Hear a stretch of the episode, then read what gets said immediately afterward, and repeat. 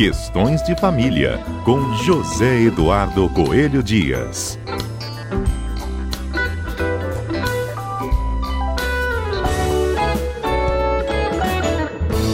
Bom, Edu, na última semana nós noticiamos um fato muito triste aqui, né? Que durante, em meio à folia do carnaval, uma criança foi deixada em casa sozinha, uma criança de apenas um ano e sete meses, né? A mãe foi detida. Os vizinhos alegavam de que ela teria deixado a criança sozinha para pular carnaval, uma criança inclusive especial, que precisava de cuidados especiais.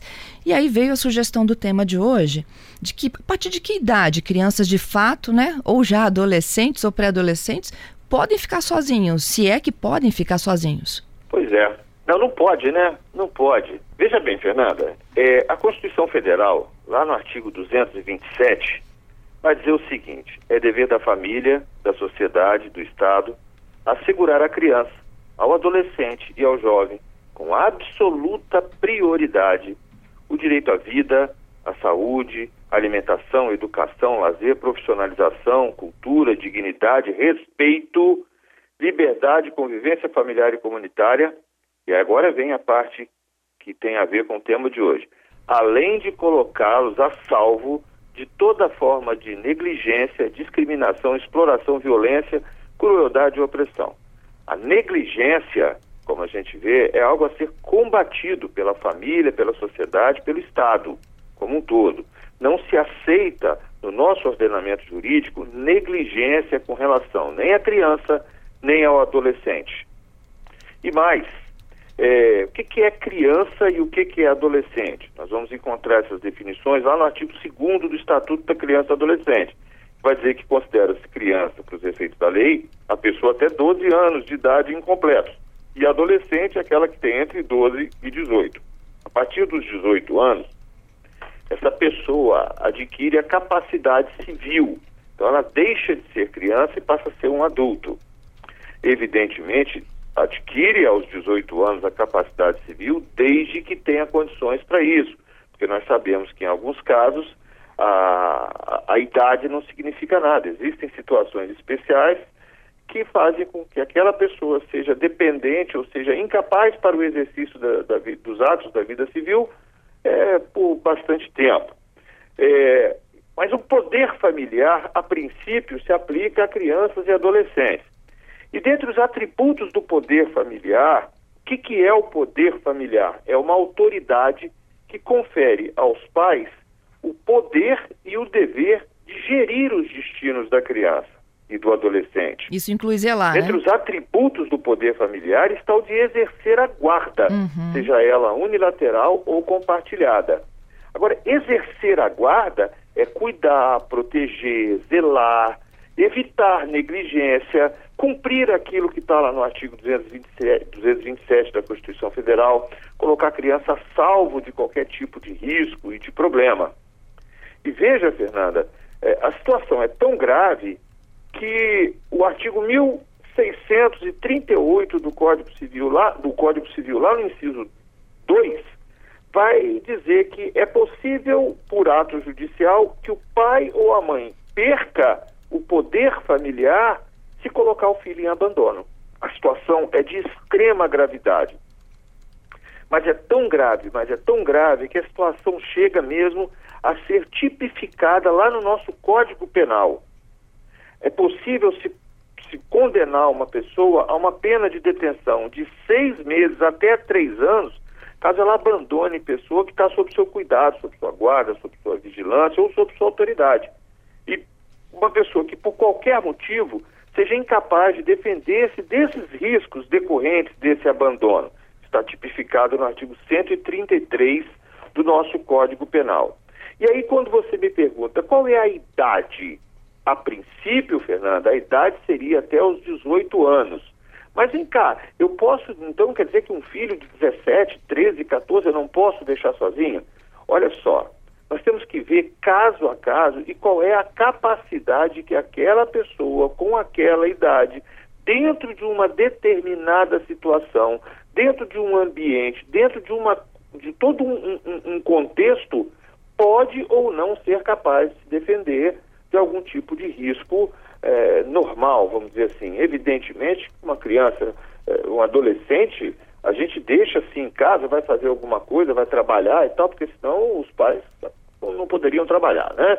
Uhum. É, mas o que a gente precisa ver, o que a gente precisa ter com, com bastante clareza é em que contexto aquela criança ou aquele adolescente está sendo deixado longe dos olhares dos pais e das mães. É porque além do, dos riscos né, de se deixar uma criança sozinha, é, dela cair da janela, enfim, né, dela, dela uh, colocar fogo na casa, entre outros problemas, tem outras causas, né, que são, ela, é, ela, pode até não ter provocado nenhum tipo de acidente, mas pode acontecer um curto e ela acabar se envolvendo no incêndio. Meu Deus, não gosto nem de pensar nisso. Fernanda, mas isso não é só deixar sozinho, não, tá?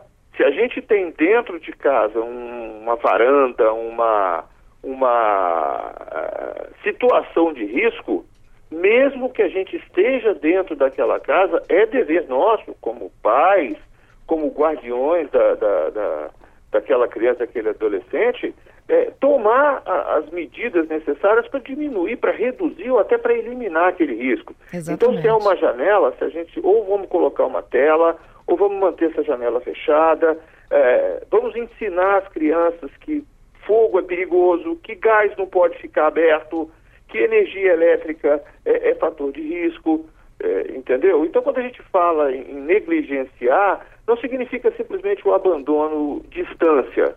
O abandono pode existir com uma pessoa uma ao lado da outra. É muito comum que a gente veja pais e mães, você já deve ter visto isso aí. Às vezes a criança está no, no, lá no parquinho, na praia, brincando, e o pai e a mãe estão no celular. Uhum. Então, fisicamente, eles estão perto. Mas, se afoga num é, piscar de olhos. Não, claro, a criança, para se perder, para desaparecer numa praia, por exemplo, ela não precisa mais do que três segundos. Entendeu? Então, a vigilância eh, sobre uma criança tem que ser severa. E, evidentemente, que essa vigilância não é exclusivamente física. É nosso dever, como detentores dessa autoridade parental, e ensinando aos nossos filhos, educando os nossos filhos até para os riscos naturais que a vida coloca. É, por exemplo, saber o telefone da mamãe ou, do papai. Ah, a criança não tem condições de saber, coloca uma pulseirinha, coloca algum tipo de identificação que alguém uh, que possa eventualmente localizar possa fazer contato. É, eu vi aqui recentemente nas praias de Vitória medidas interessantes, como por exemplo, a criança ficava perdida, é, as pessoas batiam palmas para poder localizar. Né? É, ela seguiu inclusive uma onda né, que circulou na, na internet de que isso parece que é uma. É um, é, um, é um sinal que todo mundo faz e que todas as pessoas conhecem, de que se você encontrar uma criança desaparecida, vai batendo palma, e à medida que você vai passando, outras vão batendo palma para indicar que ali tem uma criança à procura de um responsável. É isso aí. Vamos deixar muito claro, Fernanda, é, é, é fundamental que a gente deixe muito claro. É sim direito das mamães é, se divertirem, brincar o carnaval, sair com as amigas. É sim, mesmo que elas tenham filho. Mas a, é, a necessidade é de compatibilizar, de entender é, os riscos de uma criança deixada ao abandono, negligência não pode. Pode se divertir? Claro que pode, mamãe. Deixar a criança eh, negligenciar uma criança de espécie de forma alguma, isso não, não é admissível.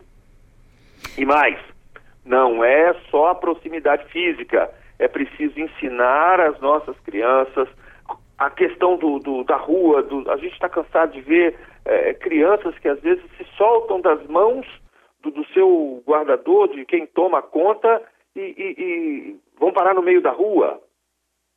Não é só a proximidade física. As crianças precisam entender os perigos, os pais têm que falar abertamente, têm que ensinar, têm que demonstrar, têm que é, instruir as crianças para lidar com a vida.